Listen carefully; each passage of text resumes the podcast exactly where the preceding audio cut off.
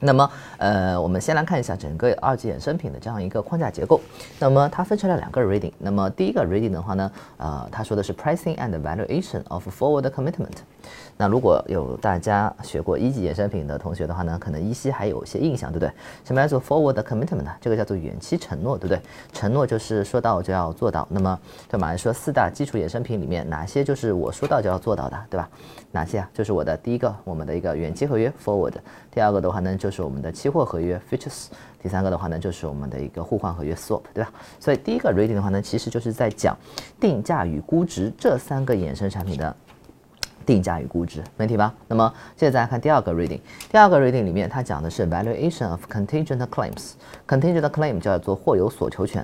什么叫做或有所求权呢？就是这个所求权是有可能有，有可能没有的。